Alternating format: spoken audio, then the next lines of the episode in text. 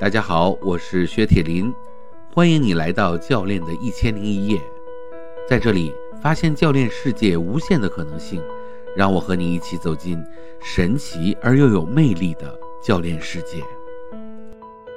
好，教练的一千零一夜啊，我们今天呢邀请来了，呃，我在线下和他见过面啊，然后呢还有一点就是，哎，蛮帅的啊，然后 OK，那我就是我们的亲爱的 Harry 来跟 Harry 给大家打个招呼，好吧？嗯，Hello，大家好，我是 Harry，然后我也是在 Coach Bar 学习的长期学习的人，目前是一位教练，呃，专注于职场职业发展方向、职业规划方向。嗯，对，你们听到那个 Harry 的声音啊，你就知道。Harry 声音非常好听啊，然后呢，呃，对，然后他也是真的，就是你听的声音，你会觉得哇，这个应该是嗯挺稳重，但是其实你要是见到他本人，你会知道哇，他真的是很年轻啊，年轻有为啊。那我给大家先介绍一下 Harry 的背景啊，Harry 是那个。华东师大的这个心理学的专业啊，那其实华师大我们都知道是在这个心理呃心理心理学啊，或者是包括呃人力资源这个方向上都是非常厉害的啊。那还有呢，就是他是在美国和欧洲留学啊，那应该也是在这个方向上也是有建树的啊。还有呢，就是他在一流的这个猎头公司叫做 Con Ferry 是吧？Con Ferry，OK，好，Conferry，那做过猎头的顾问，然后呢，在 HR 管理咨询呢做过顾问啊，然后现在呢，呃，是在做这个。教育的创业和职场的教练啊，那么我们有机会呢，也会呃邀请 Henry 来给我们讲一下职业生涯规划和教练之间的关系，因为我觉得他在这方面是非常有经验的啊，而且是很资深的一个人啊。那么他的兴趣爱好呢也很有意思啊，他的兴趣爱好是这个写科幻小说、绘画和骑行啊，这个太有意思了啊。这个咱咱们就从这点开始聊啊，就是嗯，Harry，那你告诉我一下，就是就是科幻小说这一趴是怎么回事啊？对我们。都是很无厘头的，我们这个节目，所以我们先先从科幻小说这一趴开始，好吧？嗯，好的，好的，好的。我是在高中，我我在上海，我基本是个上海人。我在上海读的高中，然后高中的时候，我在高二偶然在图书馆，我就读到了这个第一篇科幻小说，啊，科幻世界上的第一篇文章。那然后我就很感动，很受触动。那我后来就读了挺多科幻故事的啊，作为一个读者，那这个其实很大程度上帮助了我的语文的进步。那我高考语文考得很好，有很大程度是科幻小说帮助我的写作方面，尤其写作。那我后来因为我自己从小很喜欢写作，所以我也是蛮喜欢艺术方面的这种，有很多艺术方面兴趣爱好。那我就想我自己能不能写呢？我其实目前手上有两篇科幻小说在构思啊，都是。这种跟宇宙、跟文明相关的这样的科幻小说，但正儿八经写起来其实是很累的，因为你写的时候你会有很多的自我批判，你会有很多的完美主义，呃，写一天其实一个章节想写下来也挺困难的啊，所以目前就是在写的一个状态。嗯嗯嗯嗯，对，而且就是从我的这个个人的印象中啊，写科幻小说就是这个人得脑洞得大开，对不对？就是有他他不能有就是那么多的限制啊，因为我最近呢在研究这个乐高，我知道你也在研究乐。高啊，就咱们都是很很热衷于去喜欢就玩这种就是很有创意性的东西啊。然后呢，我觉得就是呃，我有一个很重要的体会，就是说我原来其实从来没有玩过乐高啊，因为我这个七零后嘛，是吧？都快五十的人了，就是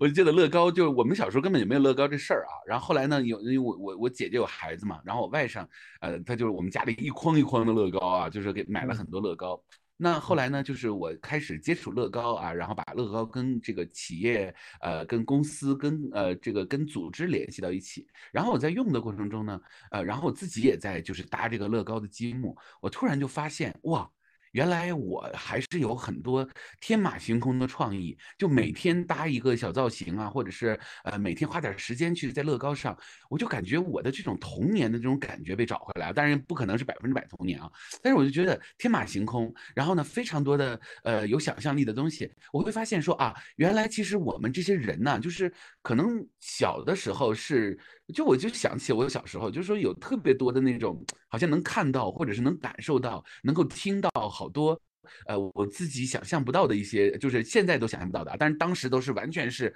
呃就是觉得就是天马行空啊。然后呢，就是随着这个人长大了以后，每天都是数据啊、报表啊，然后那个 KPI 啊这些东西是吧？然后就发现自己的创意性就越来越少，然后呢，更多的是偏实际。然后我特别是搭这个乐高积木的时候，就特别发现，哎，我那个童心就被找回来。然后我就觉得，哎呀，原来我那么有创意。所以呢，我也在想啊，就是可能你在写这个科幻小说啊，或者是你在做艺术，因为我看你也很喜欢绘画嘛，是吧？那么，呃，那我觉得这个真的是就是要把自己的那个天马行空的那个脑袋里面的那种呃有创意性的那些思维，把它给。启动起来，所以我也在想，那在这方面你应该是，因为我看你平时说话，呃，是比较严谨的啊。那我就想说，哎，这个是应该是个严谨的人。但是你刚才讲完了以后，我在想，你其实应该是属于大脑里面应该是经常会有很多颅内高呃那个就颅内颅内高潮，对不对？没错，没 错，没错，老师。对对，给大家说说，来来来，我我特别想听这一段啊。哎呦，哎呦，这个真是太好了，这个问题，我真的真的很多时候。因为，因为我看一些科幻的文章，或者是看一些社会的东西，有有的时候我会不自觉的想更多。嗯，然后我做梦的时候，有的梦很精彩，啊，呃，我做梦的时候很精彩的梦，我会半夜起来就把它记录下来。我我做过最精彩的一些梦，或者大脑中的一些创意，呃，我我很喜欢飞行这个主题，所以我在梦里面我会经常梦到一些很漂亮壮观的场景，因为我在一个飞行的状态。然后在那个世界里面，其实就是我我发明了一种，就是不借用任何交通工具，就是人其实可以有一种飞行能力啊。那这个你在电影里经常看过，但是如果你在梦里以第一视角去尝试的话，其实很震撼，很震撼。对。然后我在梦里中也梦到过，或者我平时思考的时候，有时候会联想到一些很多很多场景，就是就是这种碎片化的场景，可能是这种这种种族之间的争斗。那可能是这种呃政权之间的变革，那可能是这种科技之间的剧烈的爆发和冲突，甚至是星系之间的关系。所以，我我觉得这个跟现实世界其实是差距很大的，因为它会在脑海中，嗯，它会在脑海中。那我我表达他或者我让它融入我生活的方式，就是我把它把它记录转化成一个个故事，可能变成一个故事片段。我觉得这就是我的一个精神宝藏。嗯。那他在很多生活其他的方面，就让我觉得真的真的很有趣吧，就没什么真的目的实用性，就是很有趣，就让我活得很开心。哇塞！哎，我听你在讲的时候，我都觉得很开心啊，就是因为你知道，你就是说到这一点的时候，我就我老做一个梦啊，就是我也梦见我自己就会飞了啊，然后呢。呃，嗯，就是有的时候那个脑子脑袋上面带了一个像竹蜻蜓那样的一个东西啊，有的时候就是可能某一个动作，然后我就可以飞了啊，就是是不是就是每个人都会做一个会飞的梦？我不知道啊，但是我们就把这个话题把这个话题放到这儿。但是我觉得你刚才给我提供了一个视角，就是说其实呃我们有梦，梦里面其实有一个宝藏是吧？然后它有很多的剧情发生，它本身就是我们人生中的一个自我享受的一个巨大的财富啊。所以我听到你讲到这一点的时候，我就。觉得说特别有启发，我就呃未来有机会我再去呃 尝试一下啊。对，那你刚才说到还有一个兴趣是骑行啊，因为我们其实教练一千零一夜本来就是讲教练啊，但是我现在对你这个人特好奇啊，一会儿我们再讲教练哈。OK，好，那就是呃骑行啊，就是哎我最近好像也听说过一个说法啊，是说。骑行这件事儿，就有一个人，他就是因为我我也在关注一个博主啊，然后呢，他就说，他说他都已经是有点就是 就是人生都很崩溃的时候，然后他他就想起了骑行这件事儿，让他心里面特别顺畅，然后他就开始捡起骑行，然后他就因为他是人在杭州嘛，然后他就在那个杭州就到处去骑啊，然后呢，他就会说骑行就让他好像是一种身心的一种呃一下子呃呈现出了一种身心之旅，然后呢就就感。感觉好像当年我在遇到冥想的时候的那种那种感觉啊，所以他就他就说，他说其实骑行让他会感觉到他自己就是一种修行啊，所以我也想听听你的视角，因为我身边那个做骑行的人不多啊，所以正好你是一个骑行，就我也想听听你就是骑行这一部分跟身体的这一部分你是怎么看待的呢？嗯。如果你你作为一开始的运动爱好者，你最兴奋的是我怎么骑得快，我怎么骑得好，我买什么车，这是大家最兴奋的。是 怎么拍照片？但真的你投入到骑行这个运动里，我是骑那个公路车的。然后我之前在骑过半个海南岛，我环过淀山湖，骑过这个崇明岛，骑过长兴岛。那大概正常一个骑行就，你你简单一点就五十多公里，多一点可能有小一百公里啊。嗯，就是一般一天骑下来比较不会很累的一个状态。那骑大概要四五个小时这样子。嗯，我觉得骑行它，我在路上骑的时候其实是很放松的，因为你进入到一个巡航的这样的一个状态，你整个人和车的关系是很稳定的。那这个时候呢？你的大脑里不会装着短视频，不会装着你今天的工作，不会装着你明天的目标，啊，你装着都是当下那一刻，嗯，你充分的跟车、跟这个环境、跟风处在一刻，然后你心里就像这个水一样，它逐渐变得纯净啊，它这个波纹慢慢消失，变纯净，然后你开始很自然的跟自己，就是你你你有一种很真实的生活的这种回归感。嗯，不会有这种纷扰啊，被这个波动来波动去啊，被这个触动来触动去，你不会想那些，因为那时候你会很专注，然后你不会觉得专注很费力，你很自然就专注了，这就是骑行的感觉。OK 啊，就被你说的，就我我觉得你语文一定是非常学的非常好的，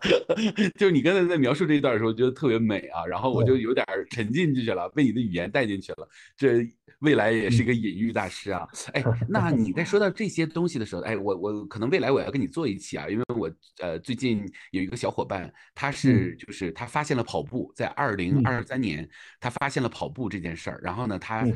他写的那个，就是因为我们在做年终总结嘛，然后呢，他就写了这段话。我看完了以后，我我觉得。哇，我被这段话也感动到啊！就是说，这个就是好像就跑步这件事情，就是像身心愉悦之旅。我觉得你刚才说那段跟他的那个感觉有异曲同工之妙。我把你们两个凑一起啊，再做一期节目啊。好，那我们今天呢，就是哎，我们来一个，就是呃，因为我们是一千零一夜嘛，我们就聊教练的方向。那呃，你还记得你是怎么样就跟教练结缘的吗？就是这个特别好奇啊，因为从来没问过你啊，因为反正你们都是来上课嘛，我们就讲课，然后就不断的在里面。让大家去学习。那因为你也知道，扣尔巴就是一个特别注重隐私的地方，就是从来不打听啊。但是我这个一千零一夜铁林想聊，就是一个特别打听的事儿啊，特别八卦啊，所以就问问你，来，你还记得你这个怎么跟教练结缘的吗？嗯，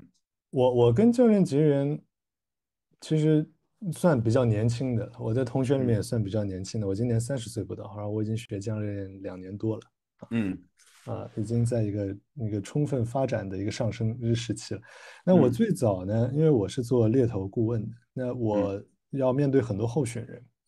所以我当时就想，我除了给他们提供工作机会，我怎么让我跟他们的对话更有价值？嗯啊，那我就想到，哦，好像我可以去做更多一些。我当时想到的是职场导师，是吧？嗯我给他们提一些工作建议。OK，那这个想法我就放在那儿。但是我真正去去费劲的开始去要做教练、学教练这个想法的时候，是我真的遇到了人生的一些不太顺的事情。我那个时候遇到了一些失恋啊，情感状态不太好。我就想说，那有没有什么东西能够让我的这个情绪状态恢复起来？嗯，那我当时本来是想找一个谁来来来帮助我的。我想，哎，是不是有一个叫做职业教练的？哎，他好像可以帮助我，对吧？然后我就查了一下，我是。客观的去查了一下，那我在这个 ICF 网站上啊查查查，我说中国有什么，我就看到了几个，我就都试了一下。啊，我后来觉得 Coach 八，嗯，Coach 八的这个整个的内容各方面的都跟我非常的契合啊。嗯，对，所以我就在几次的这个尝试之后，我就下定决心要来学。那，事实证明这是对我特别特别棒的一个建议。我我有很多次都跟自己说，这其实对我的人生，呃的整个能量和面对人生的方式态度都产生了很大的变化，所以我很感激这个机会，自己给到自己。嗯，对，哎，这里面有两个点是我特别的感兴趣啊，一个点就是因为我们都是呃做教学的这个视角嘛，我们从来就就我我有的时候我觉得我挺遗憾的，我从来没有。就科尔巴学员视角啊，就是，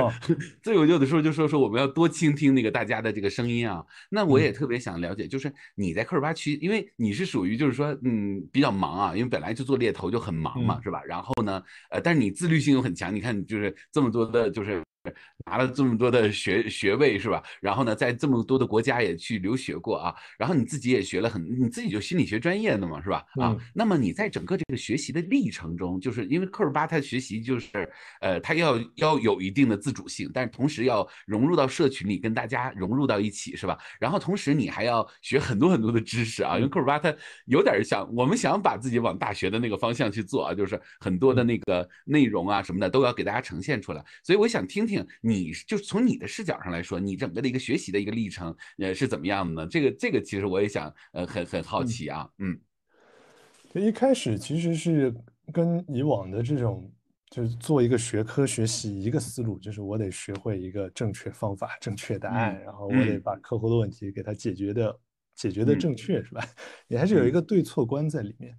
一开始做这个我们内部 MC 的练习啊，那很多时候都是，哎，我这个问题问的好不好？问的对不对？嗯，那这是第一个阶段。那学到后面，其实慢慢的在这个练习和上课的过程中，就逐渐会放慢这种要对错的速度啊。嗯，就是你在追我在追求对错的时候，我会慢慢的放慢这个速度，我不那么快去考虑啊，我这个对还是不对？我先考虑我这个是在做什么，到底有什么影响？这个思路就正在放松，正在打开。然后那学到大概有有快一年的时候呢，其实有几场的这个教练印象都很深刻，包括导师给我的给我的这个反馈，嗯，就是要关注人呢，从关注事到关注人，那关注人是没有对错的，所以从那个时刻开始，这个对错观有一个很大的很大的一个变化，就有点像放弃了啊，嗯，就不再是作为一个学科啊，一个甚至像一个考试，它其实是作为一种。呃，新的跟人链接，并且对人产生影响的这样的一个活动，嗯，那这种时候目标就变成了怎么把这个活动，呃，做的让我和对方都更加的满意，更加有价值，更加舒服，嗯，那我们的课程内部我学的这个阶段，其实我我也是感觉，因为因为我们的课程体系真的很浩瀚啊，我们的这个不仅是有教练内容，还有很多的心理学的内容，嗯，呃，所以。结合来学，我觉得一方面对人的理解的这个深度，真的是真的是有一个很大的一个提升啊。那到后面更多更多的还是像薛老师说的，在练习中，呃，在互练中才学会。这个我也改了很久。我本来一直以为我我我有一个文档，我写了很多我的这个我自己给自己设定的好的教练问题啊。但是我在做教练的时候，我根本来不及看这个，真的要在练中学。所以第三个阶段就是不再专注的去啊抠这个学习的模学习的模型，而是在练中学。嗯，对，所以就是他最后就其实。就是我们说，他最后就真变成心法了啊！他已经不是技法了，他完全就是要融入到心里。然后呢，你再重新再去听各种模型啊，这各种工具啊，其实就是都是万变不离其中的啊。因为你你进入到心法的时候，其实就就就就无所谓了啊，那些东西。但是一开始当然也还是得从技法进来啊，因为上来就心法那个太难了，是吧？嗯。那未来呢，其实科尔巴呢也有这样的想法，就是说科尔巴会变成越来越呃开放，越来越让各。各种的，就是这种声音，希望有科尔巴变成一个有有有这么一个功能啊，但是现在也上线了，叫做学习派。我们就特别希望就是有一个图书馆，然后让大家呢在这里面去呃找各种各样的知识，然后自己去找。然后呢，就是因为现在 Chat GPT 啊，然后这种呃 Z Library 啊这些 都非常流行啊，但是我们不应该倡导啊。但是我们就说这种。就是大家去找资料，其实是越来越简单了。但是现在的问题是在于大家呢，呃，被这种短视频呐，或者是这种，就是就带节奏啊，就大家就是就就是就我我要去研究一个东西，比如说你在呃国外你要去写一篇论文，或者是你要去呃研究一个东西，其实是要。做大量的阅读的，然后最后形成自己的一个观点，对吧？那现在我们呢，就是特别喜欢就听一个呃某一个名人，然后他就给一个观点，然后大家就觉得哇，这好厉害！就我觉得这个这不是一个治学的这样的一个方法啊，就是我觉得治学方法就要质疑啊，就是说他说的凭什么这样？从哪儿来的？来，你告诉我 哪个资料上出现了这个东西，是吧？我觉得这个是一个特别重要的点啊。所以呢，就是未来其实我也是就是希望啊，把你这种特别科班的这种心理学，然后又在这个猎头的这个方向上。来来加入到我们，跟我们一起来玩这个事儿啊！真的，这个特别重要。好的，好的，好。对，好的。然后，哎，你刚才谈到了一点啊，我印象也挺深刻，就是说，你说就是你就对你自己的改变也非常的大啊。那能不能跟我们聊一聊？就是你觉得对你的哪一方面呢？就是这种改变，因为这种故事应该是很有意思的啊，所以很精彩。而且你当时说你是失恋你才来的，对不对？所以就是你看啊，教练他这个学科呢，它是有他理论的部分，但是他有它的实践部分。但是最重要的就是，其实我觉得，就我个人觉得啊，就对我个人最大的价值就是自我，就是我的变化，我个人的这种成长是非常显而易见的。就是说，感觉上好像是我们在帮着别人，但实际上其实我们自己是最受益的。但是这个又说不清楚啊，所以每个人受益的这个点和这个历程又不一样。所以我想听听你的历程是什么的，嗯，给大家介绍一下吧，好吧？嗯，我我觉得比较显著的是。有有有几个方面吧。第一个方面是不再向外看，而是转为向内看。这其实是一个在在学教练一段时间，可能一年后才有的感悟。因为你你这个感悟要有啊才会发生。你光是别人告诉你啊向内看，其实不行。就是教练很大的一个变化，他让我对自我对我自己产生了更多的觉察啊。那这些觉察如何帮助到我呢？这些觉察其实是给了我主动选择的一个权利。那我想不，如果不学教练，我可能还是存在于一种跟外在世界搏斗的一个状态啊，向外在世界争取啊，我得拼杀啊，奋斗出一个什么美好的生活。但是你如果向内看，就是会逐渐的、逐渐的去获得更多内心的自由啊，所以这是对我。呃，第一个特别特别有帮助的地方，然后第二个特别有帮助的地方，其实就是呃理解说把把这个对错观变成一种呃建构观，就是呃那我我充分的去理解人的生活、事业包括想法啊，它没有一个绝对的对错，那它首先是有来源的，对吧？我们心理学里面也会探讨。你的你的这个很多想法的根源，但是教练更多的是用一种建构的积极的态度，就是那那你的这个信念是不是永远不变呢？其实不是的，那你你你什么样的人都有限制性的信念，如果你要真的让自己的生活发生巨大变化，那信念要不要改变呢？啊，那这个就是建构观教练中的一个精神带给我的，就是你你你很多的。呃，人生的各个方面、各个议题，它其实不是像钢板一样硬的，它也是有可以松动、可以重构的机会的。那这个就很大的打开了人生的可能性。对，嗯，那可能还会有一些，就是我我自己的脾气方面，其实我我自己对自己要求是比较高的，所以我有时候会跟自己过不去啊，会对自己发脾气，真的会，真的会。有的时候做事情连续的做到一些不顺利的事，会很挫败。嗯，那我学教练很大程度上，那那我我是能够充分的去，就是有一个第二视角给自己帮助和安慰的，那不是像这种，呃小朋友啊，我遇到事情我就不高兴了，我就生气了，他是突然内心里会有一个成年的自我啊，在安慰自己，所以这个也是在我情绪的这种积极的管理方面，我觉得教练，呃。给了我一条明路啊，可以这么说。对，就给了我们一条就是能够看到能能够看到希望的一条路，是不是？嗯，OK。呃，所以你刚才其实提到一点，我觉得挺有意思，就是关于建构这个部分啊，就是，呃，因为就是就你说到建构的时候，我又想到了刚才那个乐高啊，就是我们。就是我其实我有一段时间就是玩乐高玩的比较狠啊，然后呢，呃，我就是我我其实就你说说的就前面你说的那个做梦的时候，就是我我就想，哎呀，我应该在我的。就是那个包里啊，或者是我的呃书桌上，就应该随手放一套乐高。然后，比如说我有一个什么样的想法的时候，我就迅速的用乐高把我这个想法给它拼出来。然后拼完了以后呢，我就能够记住它。因为好多事儿就是真的，你当时在想的时候，你是极其兴奋的，就是你会觉得它特别好。然后，但是就就可能就一下子一闪就过去了，是吧？然后就真的忘掉了。然后，其实我们的大脑真的是太快了啊。然后它给了我们很多好的 idea，但如果我们能够抓住它的话，随时把它变成一个乐高的一个造型，那么它就会让我会感觉到，就是好像那个呃那个点就被记住了，就那个有点像一个 sign。就就直接就把它定在那儿了，是吧？哎，那你刚才在讲到这点的时候，就让我想到了这个，哎，其实我们的人生也可以像乐高一样去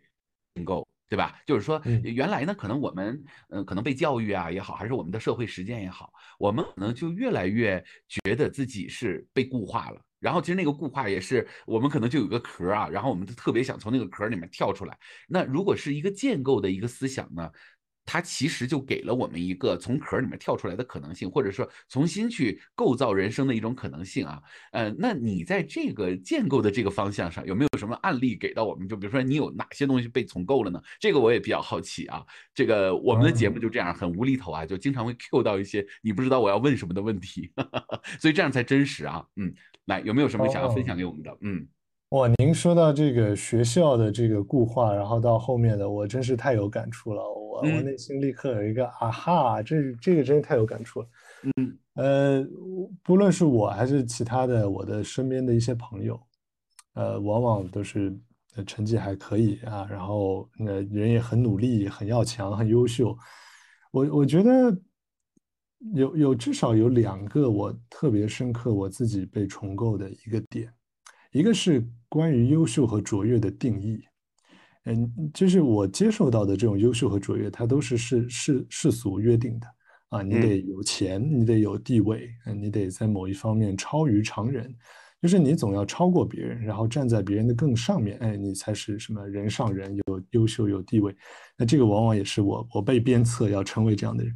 但是我重构了我的这个信念之后，我认为我的一个优秀，因为。我我不断的问自己说，这个是不是我真的成为那样我会快乐？我发现很大的矛盾，就是当我上去之后，我很害怕自己掉下来，这个害怕比那种那种快乐更强。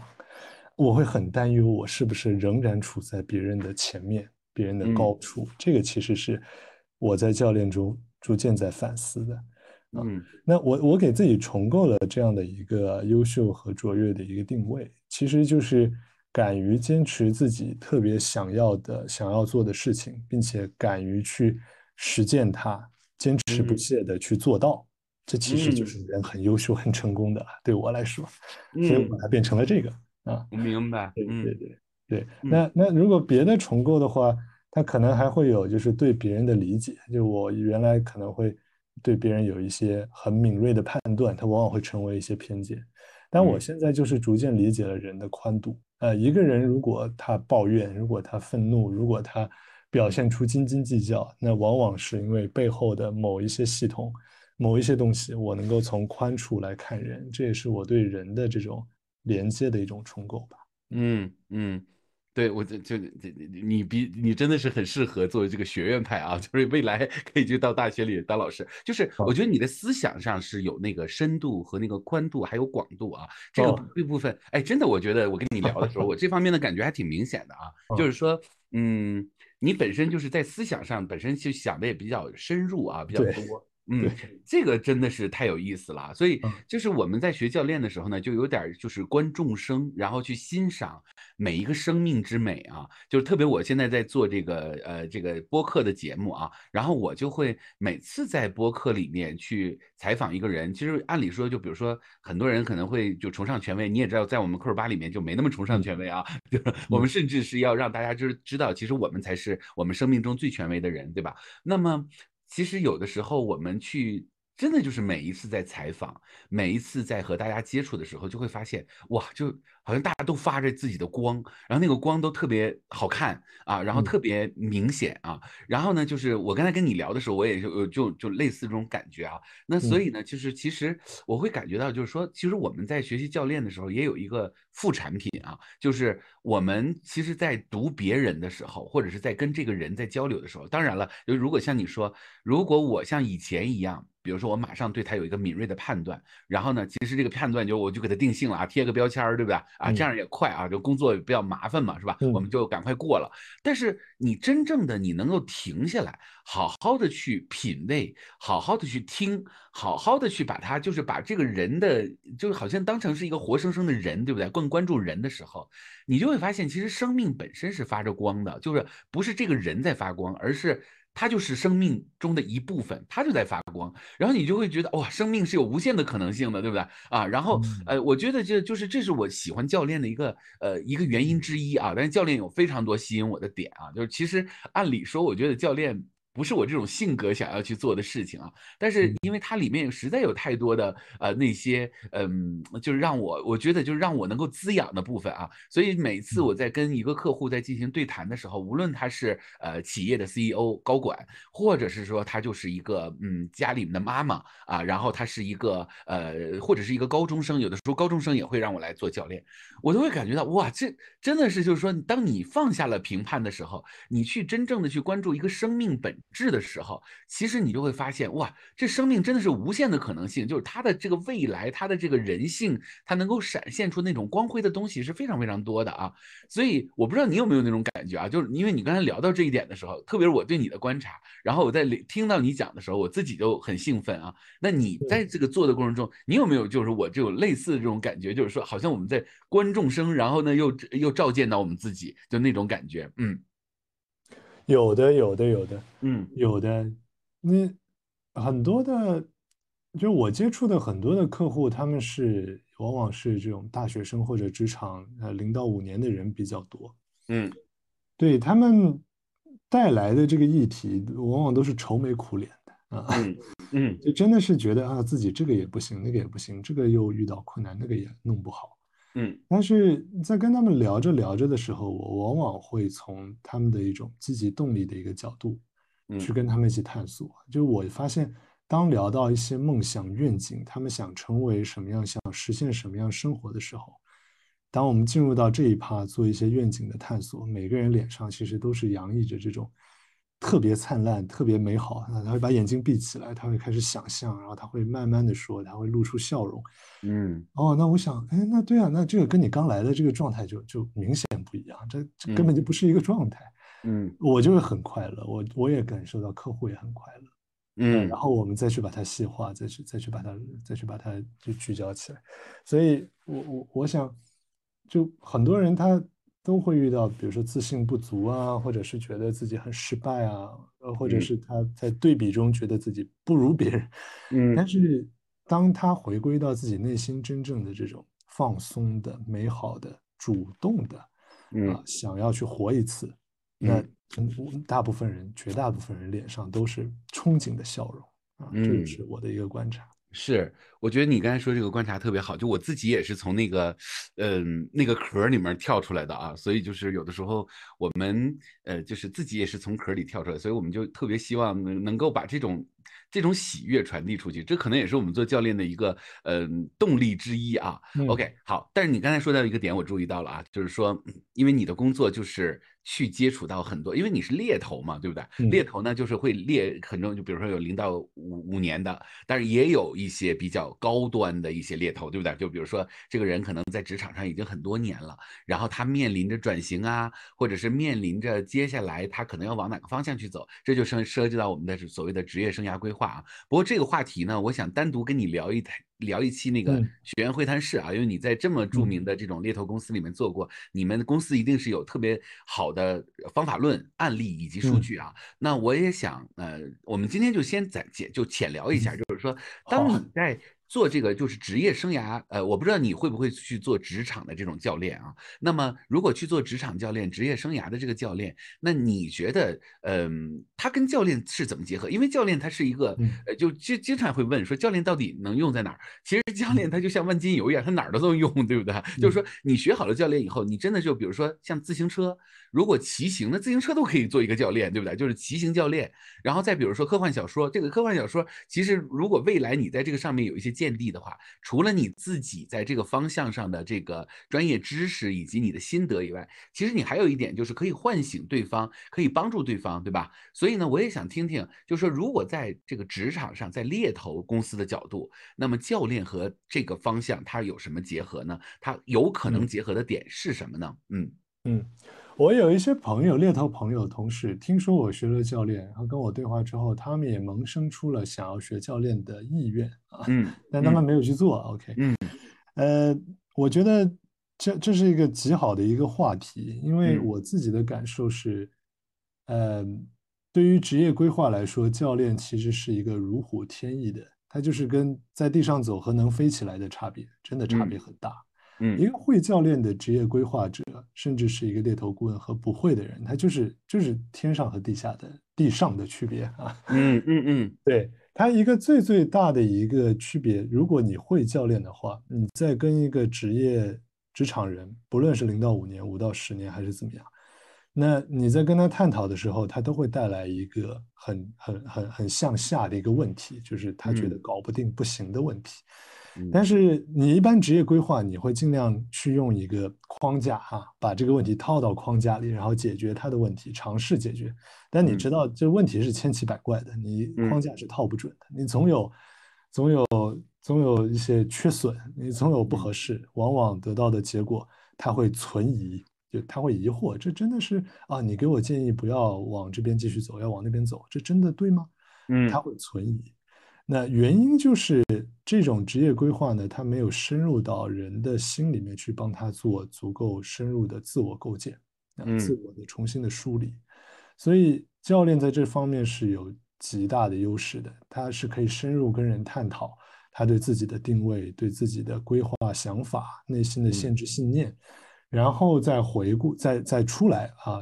从客观的来看待他的职场，那他会立刻有一个对自己的新答案。嗯，再结合一些市场的信息，他就会变得很主动。而且这种是，你你一次用教练去让他感受到新的视角、主动的这种感觉，他以后都会用这种感觉。嗯，他职业规划会非常的有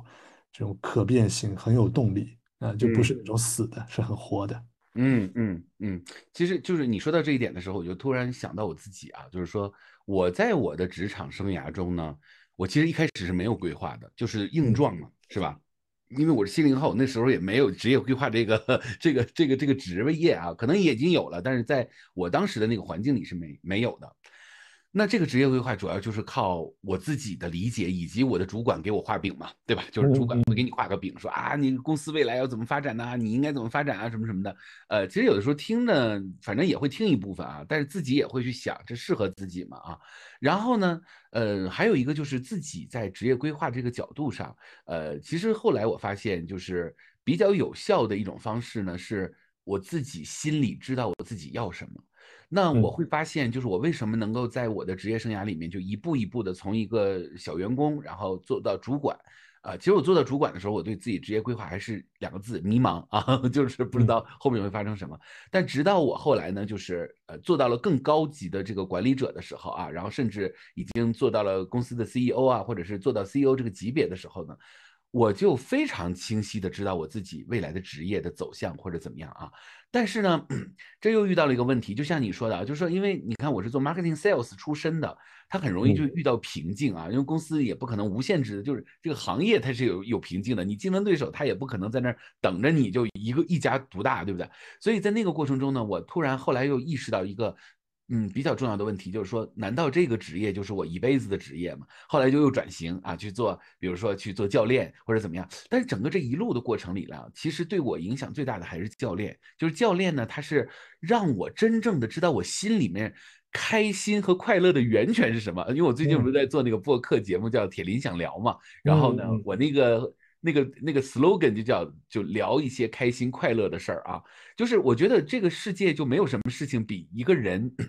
他做每件事情他都是开心快乐的重要啊，就是说我因为他一开心快乐他就不拧巴了，对不对？就是哎，我我比如说我做一件事儿，我就觉得没有回报，那我觉得太没意思了，对不对？就凭什么我做这种呃做这个事儿他不赚钱呢，对不对？但是如果我做这些事儿，我特别开心，特别快乐。这个开心快乐虽然它没给，就是没给我带来现实的钱，但是他让我在我的工作中，让我在什么创造力啊，或者是做一个新项目里面，然后我有那种动力往前走下去的时候，他可能给我带来的钱，比给我带来的那个什么一个小时的那个钱要多很多，是吧？就是他，因为我觉得开心快乐就是把人的心先搞顺了，然后心搞顺了以后，其实很多事情就顺了。所以其实我在想啊。职业生涯规划，就是因为我在有有几推人啊，就是说，我在想，就是说，如果我们真的从一个人的内心深处让他不拧巴了，让他特别确信知道说 Who am I？就我是谁，对不对？就是哎，我为什么要来啊？那我要做这个是干嘛？它是我人生旅程中的哪一个部分？然后我特别知道的时候。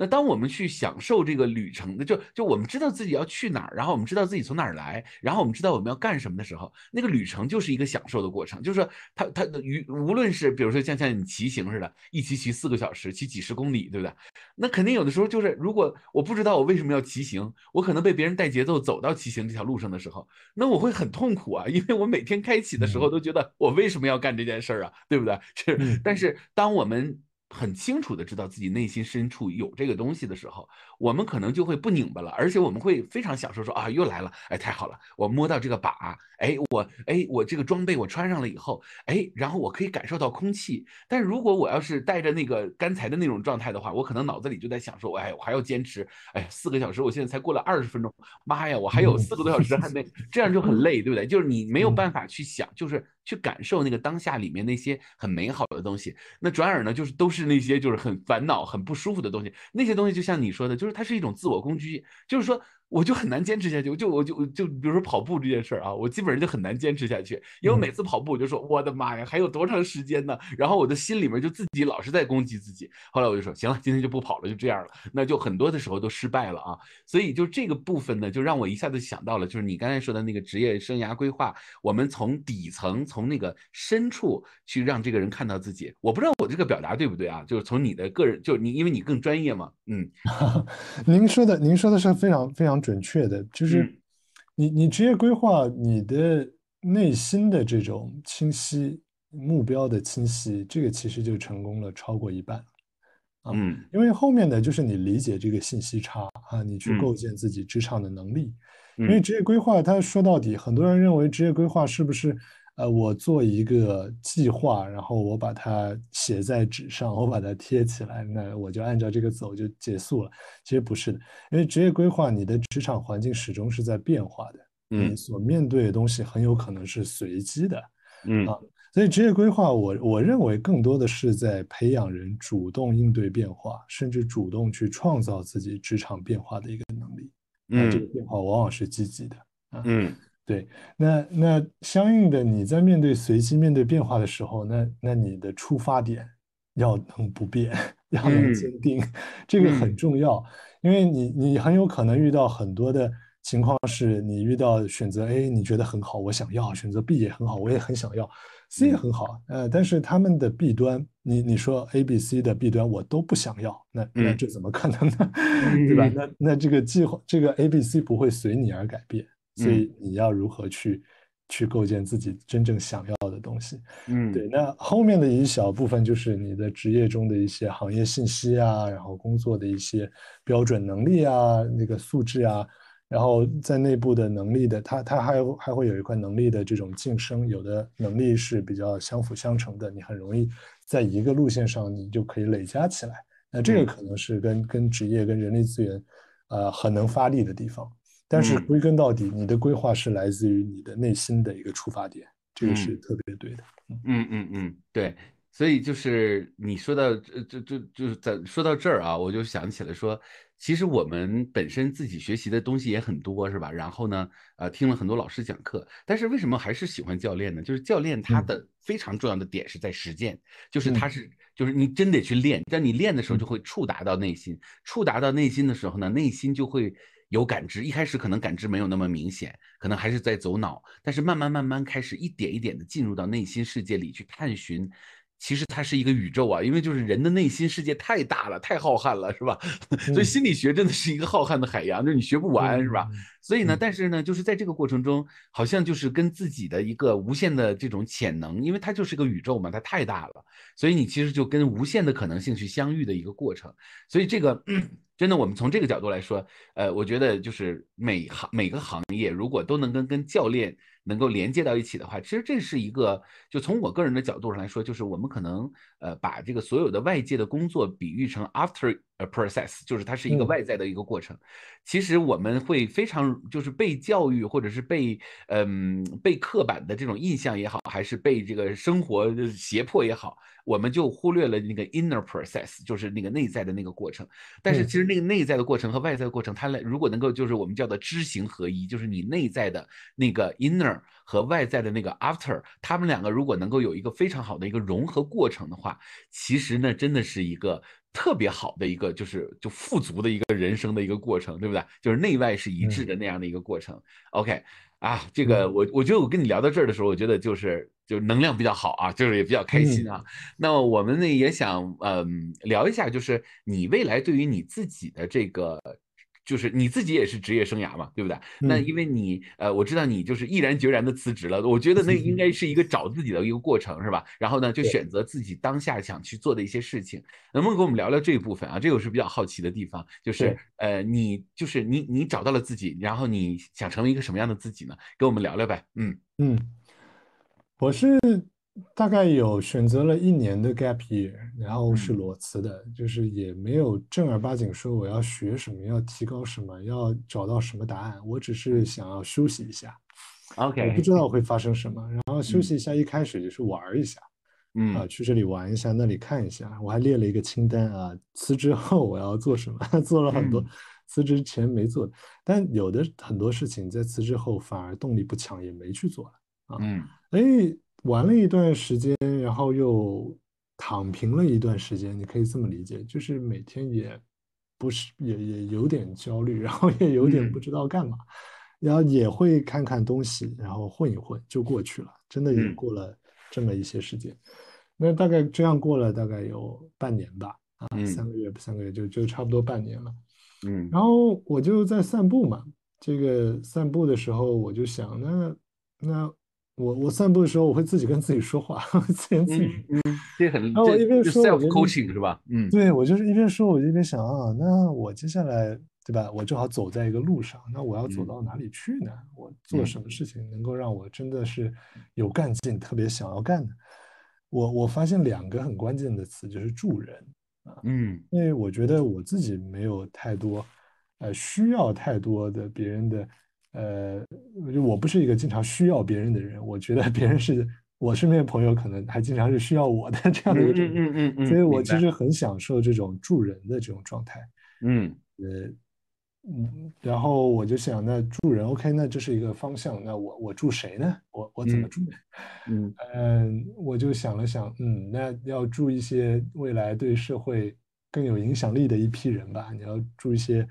呃，年纪过大的人，也许他们的他们的生命已经不再需要那种帮助了，他们只要过好就行了。但是帮助一些年轻人，呃，帮助一些年轻人，尤其是大学生、青少年，太小的也很困难。其实他们处在一个大脑刚刚萌发的时候，他们处在一个正在构建自己世界观、价值观的时候。哎呀，如果能帮助他们去理解这个世界的宽度和理解自己。能够拥有怎么样的活法，主动的去构建自己的人生，啊，那他们未来在社会发挥多大的影响力啊，对吧？嗯，这是多么好的一件事情啊！嗯啊，我当时就抱着这么大的一个梦想，我我就回家了啊，我就蹦蹦跳跳回家了。然后，然后我就在在构思嘛，所以，我目前给自己大概的计划走到又走了大概有半年啊。然后学啊，问啊，跟人访谈、吃饭啊，然后自己去去去竞品调研啊，我还报课去学人家怎么怎么做这种职业规划课，呃，所以走到现在有有几个清晰的未来的方向作为这个创业阶段。那我在一个创业阶段，那首先是一个教育的创业，因为我原来做猎头呢，但我我做的也挺好的，但是一个很关键的是，它跟我内心真正的价值观。啊，其实没有完全匹配，我觉得最多是百分之四十。嗯，很多时候我其实是觉得我的价值观应该要急迫的去做另外一件事啊，但我现在在做猎头工作。OK，嗯，那我选，我觉得教育是我的一个特别想要去做的方向。嗯，那我在做的两个创业，未来我不知道啊，我会跟谁合作，或者我会加入怎么样的一个机构，我还在探索。就是跟目前是最最直接的，是跟大学生、职场年轻的一些伙伴，帮他们做职业规划的教练，职场职业能力发展的教练啊。嗯，呃，行业方面也是，因为我们的我当时做猎头是一个顾问式的猎头，我其实有有很强的方法论背景，行业方面兼容性很强，嗯，行业和职能的兼容性是非常强的，对，这是我绝对的优势。那我接下来还有一个创业是做青少年的这种。更早一点的，包括他们的生涯学业规划以及他们的关键的能力培养，因为一个很大的问题是你现在企业很缺人才，但是你在社会上很多人失业，这个就很奇怪。嗯嗯，我们的这些人才，他的能力培养的过程没有没有培养好，没有培养对。嗯，那我们的教育方面越早的去培养，越容易去发生这种成熟的能力。对。然后还有几个副业呢，就是比如说一对一的咨询啊、教练啊，我最擅长的是求职。所以目前来说是这么一个一个创业的阶段。那未来发生什么，我其实不是很确定，但我担心，我想做好现在的事。嗯嗯嗯，我我觉得就是，其实你现在这些东西都挺丰富的了，是吧？然后也很有趣啊，就是我能够感觉到，就是说，当你说到猎头那一部分，就原来那个在大型的那种嗯五百强那种公司里的时候的那种感觉呢，更像是一种嗯，就可它可能是我的身份、我的地位或者我的专业性啊。那么当你说到刚才这一部分呢，它就是来自于你跟这个世界的连接，就是我想去助人，我想去帮助，我想去解决某一个社会上的一个问题。当然，我想的也是社会上需要的啊，不是我自己就是说臆想出来的。那么这个部分就不一样，就是那个是我的，而那个之前的那个呢是，嗯，也不能说不是我的，但是更多的好像我也要给别人看到的是吧？那么呃就不用，其就其实后面这一部分就不用，好像就别人看到也也很好，但是。嗯，更多的是我想，而不是说，哎，我让你看到那个部分，所以就感觉到那种、那种、那种能量啊，就不是特别一样，就是那种能前面那种能量呢，就更有点紧绷，但是这种能量呢，就又放松，但是又喜悦啊，就是就所以这个是确实不一样的啊，特别棒。那嗯。啊，就我我就跟你聊了大概呃五十多分钟了啊，我们也要就接近尾声了，我们这个一千零一夜啊，嗯，我们一千零一夜每次都是有一个呃呃，就是因为我们这个这档节目就是给我们很多呢在外面徘徊，就是说他们到底想到教练到底是什么，是吧？啊，然后呢，他们也想知道就是呃真正的去践行过教练的人，他们的人生是什么样，他们呃对于职业，对于他们的未来的想法是什么样的一种一种看法。那如果你作为一个过来人啊，那都两年多的教练生。而且你自己也是呃非常呃资深的一个顾问，对不对？然后呢，你也呃学了心理学，学学了心理学，学了这么长时间啊。然后呢，嗯，对，所以我也在想一个问题啊，就是在我们在做总结之前，我们先想一个问题，就是说，呃，经常有些人说，呃，是不是学教练就应该？很全面的去学习一下心理学，再来学教练，还是说，呃，学了教练以后再去学心理学？其实从我个人的角度来说，这两个之间其实没有什么必然关系，对不对？呃，学教练也可以，学心理学也可以，但是好像。大家都会走到一条路上去，就是学心理学，可能学的教练，因为教练很实践嘛。心理学，但是还是在呃理解的这个上面，但是教练是真的在做啊。但是也有可能教练做着做着发现，哎，不行，我还是想听，我想更有一个知识的一个架构，是吧？然后我想就跟这个世界的各种呃可能性去连接的时候，那我们可能去学心理学。你怎么看待这个话题呢？就是说教练。呃，是是不是我们就应该先去学心理咨询，或者是考一个教教心理心理学的证，然后我们再来学教练？你怎么去看待这个话题呢？嗯，那取决于你，如果学习心理学，你的大概的目的，你希望心理学帮助你的人生发生什么改变？很多人其实学心理学不是为了真的学习那么系统的知识，他就是为了找到内心的答案。嗯，那那你要想，你要看什么心理学的书能解答？那他能不能够全部解答，还是解答多少？如果你要继续解答，心理学帮不了你的时候该怎么办？嗯，所以如果是这样目的的人呢，那学心理学，它只是你的一个一个突然想出来的一个解决方案。那那你可以想想有没有别的？那如果你真的对心理学很好奇，你你并不想解答什么，你你就是想了解这个呃人的心理世界是怎么样的，丰富自己的人生，丰富自己的头脑。那那其实。你也不用正儿八经去学很科班的，你就看一些大家罗列的那么多好的心理学的书籍，有很多好的，你你读读这些书，你梳理梳理，你就能得到一个很不错的一个图谱和框架。嗯嗯啊，那假设你真的是要从事心理的，比如说咨询的工作啊，或者是助人的工作，你真的需要进入一个工作需要心理学的门槛，比如心理老师，比如说这个有的一些。国外有一些工作是一定要组织心理学的背景，能够做组织心理学顾问的啊。那我们国内还比较少。那如果你真的需要去做工作，需要用到心理学啊，那你学心理学的同时呢，你肯定是需要实践的，因为纸上得来的是浅的。你你，当你如果没有去实践的话，你不论是在心理咨询，还是在和职场人的这种访谈，还是在在怎么样的一种对话中，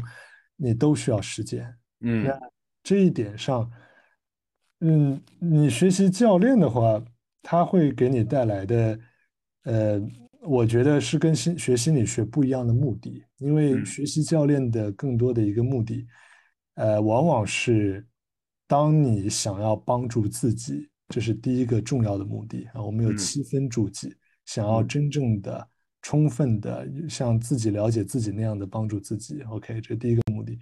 那第二个目的呢？如果你想要让你的职业从从在地上走变成到天上飞，那那教练是一个绝对能产生巨大质变的一个学习。嗯，我很少能见到能产生这么大质变的，对于你的工作，对于人生的这样的一个学习，教练是绝对的。嗯嗯，对，所以这是心理学和教练两个目的性和性质性上的不同。那如果你要把它们结合起来学呢，我我个人建议是，呃，你可以。因为你在心理学的机构或者课堂上学不到，几乎学不到教练知识的。你可以尝试在一个教练的课堂上，充分的学习相应的心理学的知识，这个特别特别有用啊！我们的课程好像就是这么设计的，是吧，徐老师？是的，是的，是的。嗯，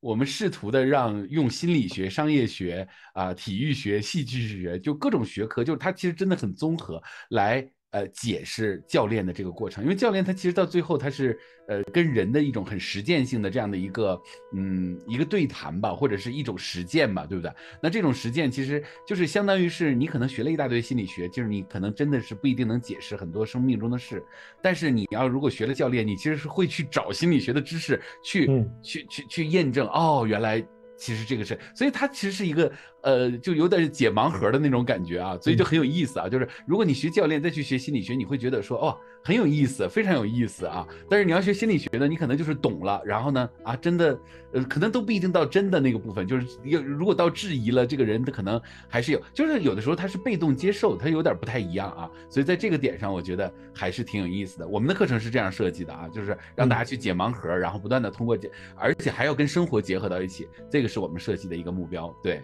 嗯嗯，是的，是的，是的，是这样，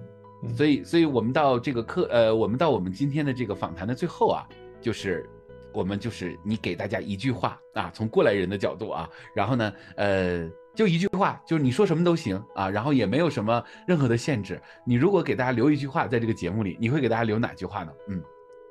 我会告诉大家啊，很多。人认为自己了解自己，但你只有在充分觉察下，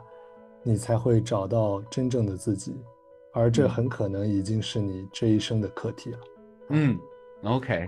好，这个我我觉得你未来一定要往那个学术方向去走啊，因为就这个这是一个很思想家才能提出这样的一句话啊，但是很有意思啊，我很我觉得这个呃值得我们很好的去品味啊，这样是也是非常好的。OK，好，谢谢 Harry，谢谢你的时间啊。然后呢，我们也希望大家呢，呃，能够更多的来关注，然后跟我们去留言，然后给我们反馈，给我们点赞。然后呢，我们呃，你的每一个跟我们的互动，是我们做节目的最主要的动力啊。然后，如果你喜欢我们的节目，也把我们的节目分享给你的小伙伴们。同时呢，我也呃诚挚的邀请未来呢，在我的别的节目里面，因为我还有一些别的节目啊，我会邀请 Harry 进到我们的这些节目里来，跟我们一起互动，好吗？好，那我们今天到这儿。谢谢，谢谢徐老师，谢谢，好，谢谢，好，拜拜，嗯，好，拜拜，嗯。